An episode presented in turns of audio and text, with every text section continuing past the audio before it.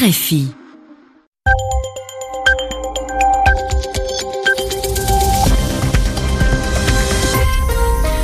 Radio France Internationale, il est 20h en temps universel, 22h ici à Paris. Florent Guignard. Bonsoir, bienvenue dans le journal en français facile que je vous présente avec Zéphirin Quadio. Bonsoir Zéphirin. Bonsoir Florent, bonsoir à tous. Au sommaire de ce journal Zéphirin, le référendum sur l'indépendance du Kurdistan irakien. 76% de participation pour cette euh, consultation historique. Le oui devrait largement l'emporter.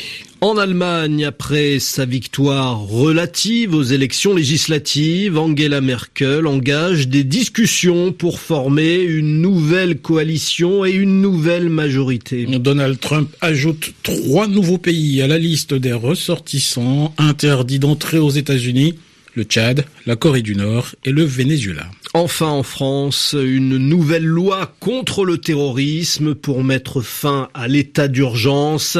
Elle provoque l'opposition des défenseurs des droits humains. Le journal. Le journal. En français facile. Le Kurdistan a donc euh, vécu une journée historique avec l'organisation d'un référendum sur son indépendance. Le Kurdistan, c'est aujourd'hui une région autonome au sein de l'Irak, mais ses dirigeants veulent aller plus loin, obtenir l'indépendance.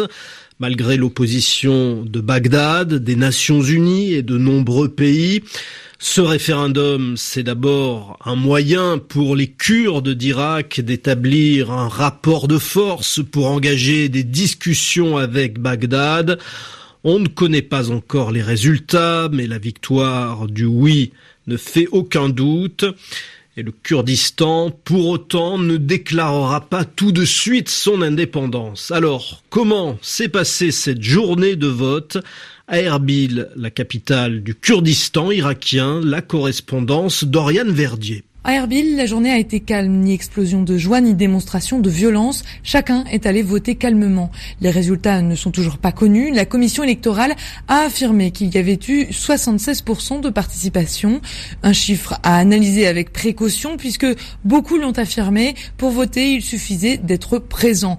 En effet, nous avons discuté avec notamment un kurde de Syrie qui a pu voter dans la région du Kurdistan d'Irak alors qu'il ne dispose même pas d'une carte d'identité kurde irakienne.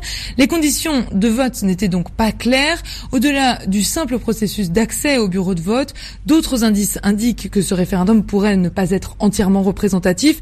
Certains habitants du Kurdistan irakien affirmaient notamment vouloir voter non, mais ne pas s'être rendus aux urnes par peur de représailles des forces pro-gouvernementales. Verdier, Erbil, RFI. En Allemagne, au lendemain des élections législatives, Angela Merkel engage des tractations, des négociations pour mettre en place une nouvelle coalition. Une coalition, Zéphirin, c'est l'alliance de plusieurs partis politiques pour former une majorité au Parlement. La CDU, le parti conservateur d'Angela Merkel, est arrivé en tête. Angela Merkel dirigera donc le prochain gouvernement, mais elle n'a pas la majorité à elle seule.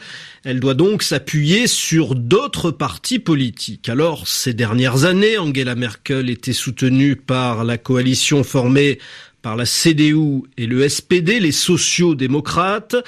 Mais après sa défaite historique hier, le SPD a décidé d'entrer dans l'opposition. Il ne veut plus participer au prochain gouvernement. Angela Merkel a donc besoin d'autres alliés les libéraux du FDP et les Verts, si bien qu'on parle d'une coalition jamaïque, noir, jaune, vert, comme le drapeau de la Jamaïque et comme les couleurs des trois partis, CDU, FDP et Vert. Lors d'une conférence de presse donnée aujourd'hui à Berlin, la chancelière allemande est aussi revenue sur le score important de l'AFD, l'extrême droite allemande. À Berlin, Pascal Thibault. Angela Merkel a entendu le message clair des sociodémocrates, plus de grande coalition avec les conservateurs. Mais la chancelière ne veut pas se contenter de discuter avec les libéraux et les verts, mais aussi avec le SPD. Elle a insisté sur la nécessité d'un gouvernement stable à l'avenir pour l'Allemagne. Sur le succès de l'extrême droite, Angela Merkel a reconnu qu'un million d'électeurs chrétiens démocrates avaient cette fois voté pour l'alternative pour l'Allemagne, qui a obtenu dimanche près de 13% des voix et 94 sièges. Angela Merkel a rejeté les critiques selon lesquelles des erreurs auraient été faites par les conservateurs, expliquant ce résultat de l'extrême droite. Elle a rappelé à nouveau que sa décision d'accueillir de nombreux réfugiés en 2015 était la bonne, mais qu'une telle migration aussi importante ne devait pas se reproduire. Pour autant, Angela Merkel veut regagner ses électeurs qui se sont détournés de la CDU et dont la décision explique pour partie le recul sensible des conservateurs allemands. En ce qui concerne les électeurs de l'AFD, notre but est de les reconquérir avec une bonne politique en combattant notamment les problèmes qui ont pu justifier leur vote. Mais en coulisses, un débat agite les chrétiens démocrates allemands. Ces électeurs séduits par l'AFD doivent-ils être reconquis par une ligne politique plus dure et plus à droite? Angela Merkel s'y oppose et veut rester fidèle à sa position centriste. Pascal Thibault, Berlin RFI. Et parlons maintenant du travel ban en anglais, l'interdiction de voyage édictée par Donald Trump. Un pays sort de la liste noire des États-Unis, le Soudan, mais trois nouveaux pays font leur entrée.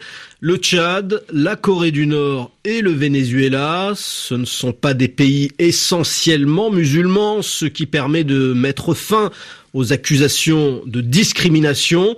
La Cour suprême des États-Unis, la plus haute juridiction du pays, vient d'ailleurs d'annoncer qu'elle mettait fin à la procédure engagée contre le décret Trump. Romain Le Maresquier. Le Venezuela, le Tchad et la Corée du Nord ont été ajoutés à la liste des pays concernés par ce décret migratoire, en plus de l'Iran, la Libye, la Syrie, le Yémen et la Somalie. Un seul pays a été retiré, le Soudan. Les trois pays qui font leur apparition sur cette liste ont été ajoutés pour des manquements à la sécurité des voyageurs et un manque de coopération avec les États-Unis selon la Maison Blanche. Mais les mesures de restriction sont différentes selon les pays. Les citoyens de Corée du Nord et du Tchad sont tous interdits d'accès, alors que cette interdiction se limite à une liste de membres d'instances gouvernementales pour ce qui est du Venezuela. L'ajout du Tchad sur cette liste est dû à la présence sur son sol de différents groupes djihadistes, selon un responsable de la Maison Blanche, qui précise que le Tchad reste un partenaire important et de valeur pour le contre-terrorisme. Selon de nombreux membres de l'administration américaine, en incluant des pays non musulmans, Donald Trump met ainsi fin aux critiques qu'il accusait d'avoir mis en place un décret sur des bases religieuses ou de race. Cette nouvelle version du décret migratoire entrera en vigueur à compter du 18 octobre prochain pour les trois nouveaux pays concernés, alors que pour les cinq autres pays, il ne s'agit que d'une prolongation du texte précédent. Romain Le Maresquier, à propos de la Corée du Nord, cette déclaration fracassante qui fait du bruit, déclaration du chef de la diplomatie nord-coréenne. Il affirme que les États-Unis ont déclaré la guerre à son pays.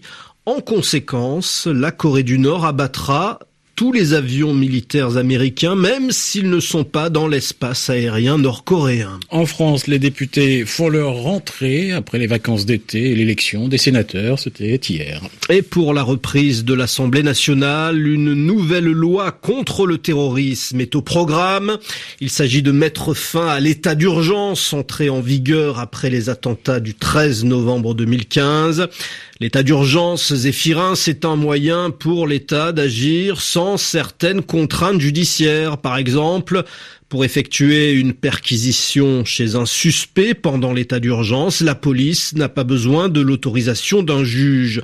La nouvelle loi soumise au vote des députés va faire entrer dans ce qu'on appelle le droit commun, le droit normal, applicable au quotidien, en temps normal, tout un certain nombre de mesures de l'état d'urgence, des mesures donc jusqu'ici exceptionnelles, ce qui provoque l'opposition de nombreuses organisations des défenseurs des droits de l'homme. Malik Salankou est le président de la Ligue des droits de l'homme. Ce texte est inquiétant parce qu'il camoufle l'état d'urgence dans une loi ordinaire. Il inscrit l'exceptionnel dans le durable. Et pour ça, ce sont des dispositions d'arbitraire, de soupçon et de stigmatisation, de contrôle de masse qui sont mises dans les textes. Concrètement, l'arbitraire, c'est quoi? C'est que les préfets ne sont plus contrôlés par la justice. Que certes, le président de la République, le Premier ministre, le ministre de l'Intérieur disent la main sur le cœur, on ne vise que les terroristes islamistes. Et sauf qu'en pratique, ce texte dit qu'il peut permettre au préfet d'agir seul avec des notes blanches. Ce qu'on a vu qu'avec l'état d'urgence, on n'a pas eu spécialement, hélas, d'efficacité. Les mesures qui ont été efficaces l'ont été dans le droit commun, sous le contrôle d'un juge, sur la base de preuves qui permettaient d'incriminer des gens qui préparaient les attentats ou qui les avaient commis. Cette logique du soupçon qui est mise en place, c'est justement le fait de ne pas s'appuyer sur des preuves, sur des faits. Mais on parle ici de personnes dont le comportement serait susceptible de. Donc on est bien là, non pas sur l'état de droit qui fonde la preuve, mais sur le soupçon généralisé.